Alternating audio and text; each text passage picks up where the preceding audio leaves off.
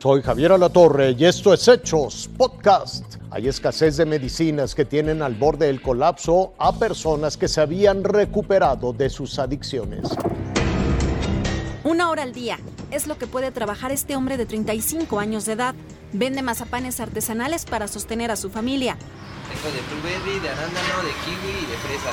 Me empiezan a doler las piernas, los brazos, la espalda. Es un dolor que está ahí de para siempre, ¿no? Así vive desde hace tres meses, justo cuando se acabó el medicamento que le ayudó a salir de una adicción. Se llama metadona y lo compraba en una clínica privada. Bloquea ahí el receptor opioide y por eso funciona de esa forma tan, tan específica.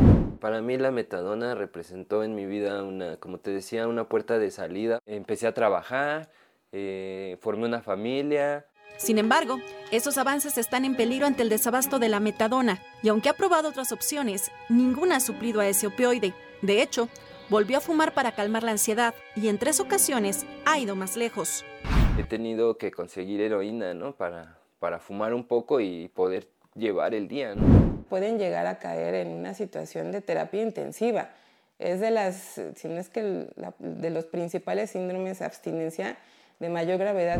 Me está costando mucho trabajo esta situación, eh, pero, pero sí estoy en riesgo de recaer definitivamente. Por eso, Gibran participó en la manifestación de pacientes con enfermedades psiquiátricas en una oficina de la Secretaría de Salud de la Ciudad de México el jueves pasado. Un día después, Cofepris informó que Psicofarma, el mayor productor de metadón en México, ya resolvió el 65% de las irregularidades que tenían bajo investigación entre ellas mal manejo de la materia prima. Incluso se podría buscar la liberación de los medicamentos asegurados y solventar las sanciones para continuar la producción de fármacos. De ello depende que Gibran continúe con su tratamiento. El caso de Gibran se suma a cientos de pacientes que son atendidos en clínicas de adicciones en todo México. De ahí el llamado de nueva cuenta a Cofepris, porque hoy está en riesgo que esos pacientes como Gibran no terminen sus tratamientos en tiempo y forma. Javier.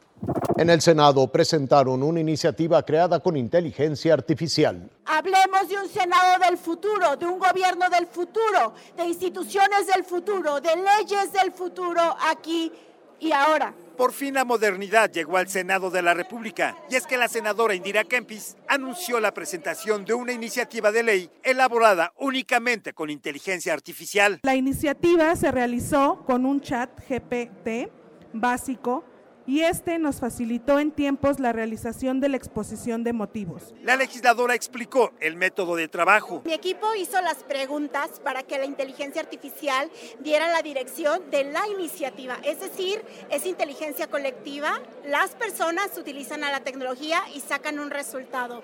¿En qué, cuál es lo positivo de esto? Acortamos tiempos, movimientos, esfuerzos. Lo que se hace en un día se puede hacer en una hora. La iniciativa es en materia de medio ambiente y bienestar animal. Podemos escoger la opción a favor, en contra o nulo. Le picamos aceptar y ya tenemos 15 votos registrados de manera automática. Esto es una muestra de lo que podría ser el Senado del futuro. La mala noticia es que esta iniciativa inteligente no tiene asegurada la supervivencia. Esto porque en el reglamento interno del Senado aún no se tiene contemplada a la inteligencia artificial en el proceso de elaboración de nuevas leyes. Javier, como se puede apreciar, la inteligencia artificial aplicada en el trabajo legislativo trae consigo un ahorro de recursos, costos y de tiempo, por lo cual es importante que se trabaje en su regulación lo antes posible. Javier. Hasta aquí la noticia, lo invitamos a seguir pendiente de los hechos.